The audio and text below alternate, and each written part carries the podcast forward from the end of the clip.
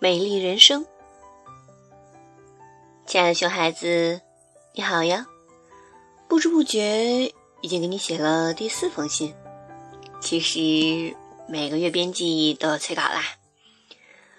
这段时间，我从二十三岁变成了二十四岁，欢天喜地的，全中国又迎来了新的一年。春天被鞭炮炸开了壳，可是上海的天气丝毫没有转暖的迹象。之前还没提过，妈妈生活的这座城市叫上海，什么都好，好到半夜三点下楼就能买到草莓冰淇淋和关东煮。唯一一个无法改变的缺点就是，冬天阴冷抗长，而春天总是能在你的分神中一闪而过。我休了一个春节假期之后，养膘十斤，又回到分秒必争的上海，想办法节食，多喝水，做平板支撑，买了几箱酒存在家里，继续做节前的没有做完的工作。深夜坐在冰箱前面，一边喝酒一边看解书，然后一天光景从我周身流过。因为看书的忙碌和严寒，朋友们新一年的聚会还未开始。每年这段又枯燥琐碎又对自己的小动能十分不满的时间里，我都会有点间歇性的思考人生综合症。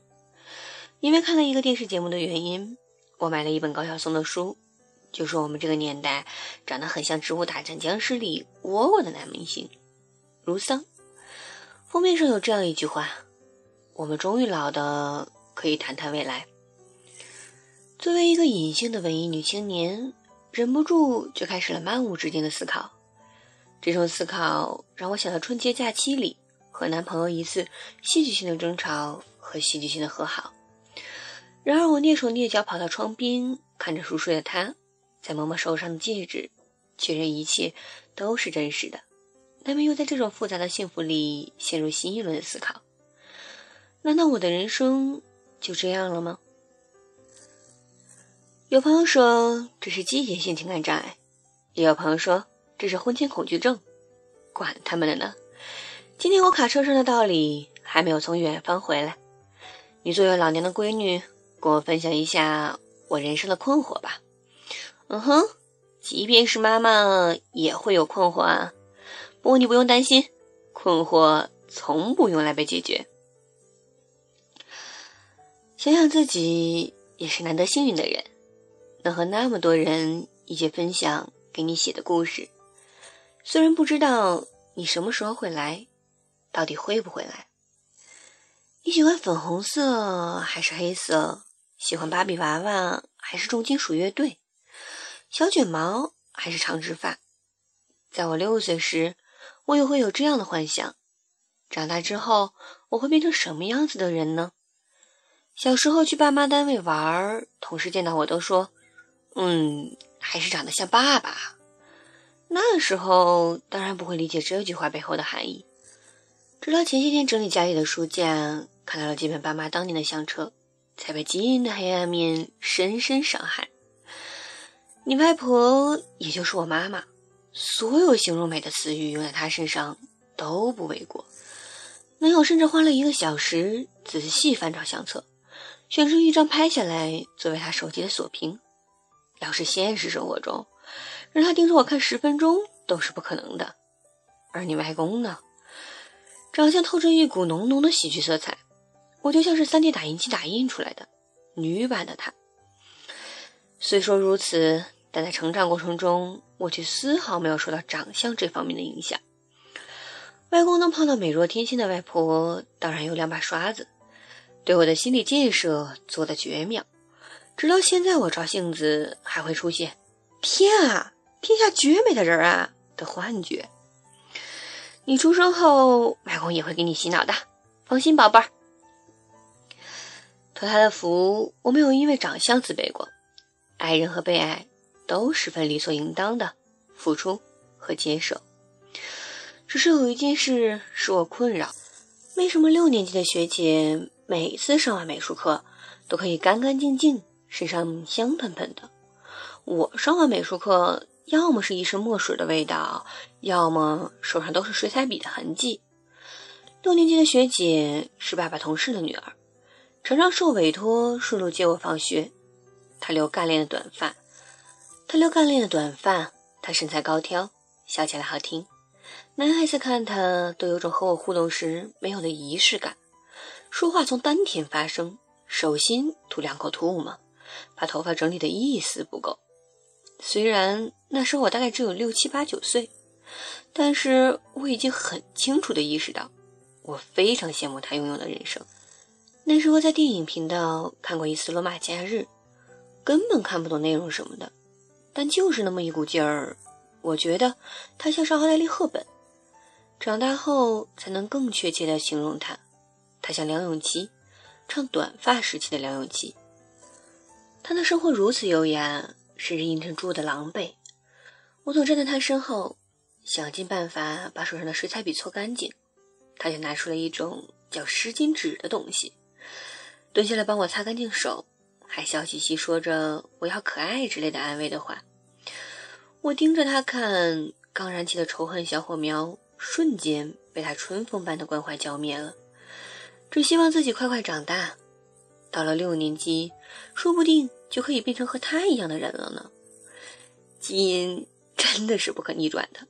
六年级，我竟然还可以在做广播体操的时候摔倒。第二次有这样的感觉是大二时去影视公司实习，碰到部门主管一个三十五岁的女生，和每个大都会女生一样的精瘦，穿上了平整的套装，拎一只我不知道牌子、质感却很好的包，和我擦肩而过时，礼貌的互相打招呼。走过去时，我还忍不住回头看她，她竟然也回头了。她对我笑说：“留个电话给我。”说着，从包里拿出一个漂亮的牛皮笔袋和一个方方正正的笔记本，掏出一支笔，上面镶着闪闪的人造水晶。因为这是我对职场女生的第一印象，导致日后我收到过很多价格超越那支百倍的笔。也没什么，影视圈土豪习惯送编辑贵的笔，土豪彩头而已，却一直惦记着买支和他一模一样的圆珠笔。那才是我心中真正职场精英的象征啊！这是我从六岁到二十四岁想活成的样子。这些女生都有一个很明显的特点：不会伤心，不会松懈，不会多愁善感。就算有这些，她们也不会让人看见。永远努力，远离狼狈，活得闪闪发光。其实这些表面的与生俱来，后天是花了很多心思的。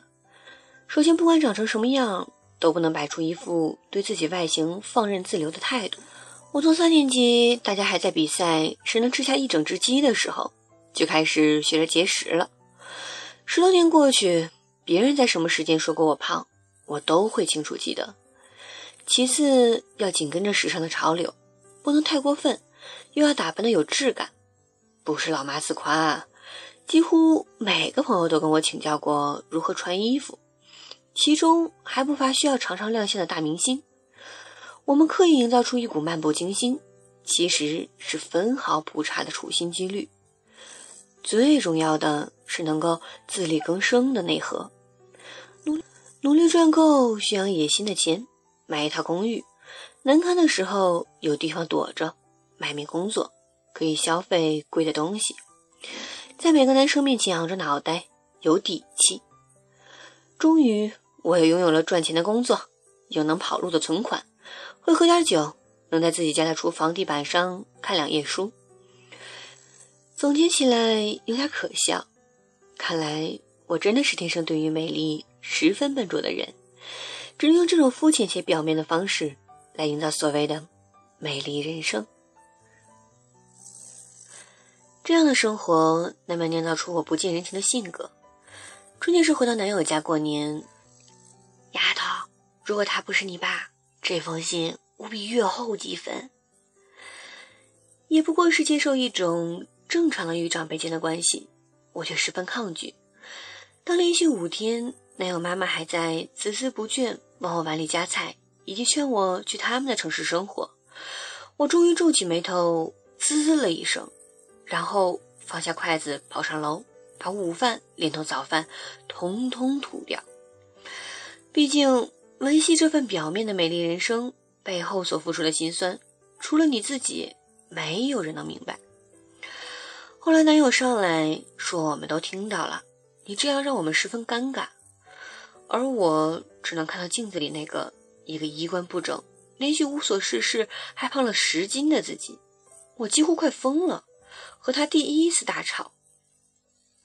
难道我的人生就这样了吗？放弃大都会的精彩人生？我是活得多么漂亮的人啊！我从那时开始发问：这样结婚生子，放弃苦心经营的所有？接受世界上大多数人不过如此的事实，于是我们开始了冷战。冷战持续到凌晨，男友的妈妈出去散步到两点还未回来，没有接起任何一通电话。男友爸爸是客气谦和且害羞的人，直到一点钟才不好意思的给他的朋友们打电话。我的心里涌上复杂的负罪感，我和他驱车上街寻找。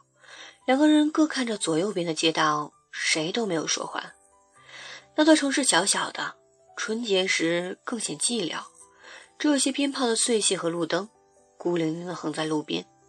我心里不停地想：如果这真的是场失踪，我该怎么办？我扭头看了一眼开车的男友，像个迷路的小家伙，眉头皱得紧紧的。我看出来他快哭了，嘴上却还说着没关系。没关系。那时候我脑海中有千百个念头，却没有一个是关于我的人生难道就这样了吗的疑问。我终于承认了自己的没用。原来爱才是让人最狼狈的弱点。很不幸也很幸运的是，我没能逃脱这藩篱。茫然奔波在大街上的我，使劲拉住他的手，深深吸了一口气，说：“不管怎么样。”我一定会陪着你，因为好在那一刻，在我说出肉麻的话之前，电话响起来。妈妈只是和朋友聊天忘了时间，已经回到家里。然后我们几乎相拥而泣，我才真正理解，为什么说世界上最美好的词是虚惊一场。我俩吃着冰淇淋，走在回去的路上，我在备忘录里。写下“美丽人生”这四个字，作为下次写信给你的题目。到现在，我真的有点忘记我心里想的美丽人生到底是什么呢？大人们说，感情是成功路上的绊脚石。我想，成功大概是跑到美丽人生前需要冲刺而过的那条线。如果真的是这样，我愿意努力的跑，但是停在他面前，有人冲过去，我为他祝福，而没出息的我。就这样留在线的另一边，或所有因为放不下情谊被拦下的人，狼狈为奸，逍遥快活。那么对于你呢？是会加把劲儿，更向前一步，超越你的老妈我，拼下一片江山，还是和我一样？我不知道，但我相信，生活总会给你答案。到时候，你也别忘记写封信给我，让我多一个开香槟的理由。晚安，下个月见，爱你的老娘，张小涵。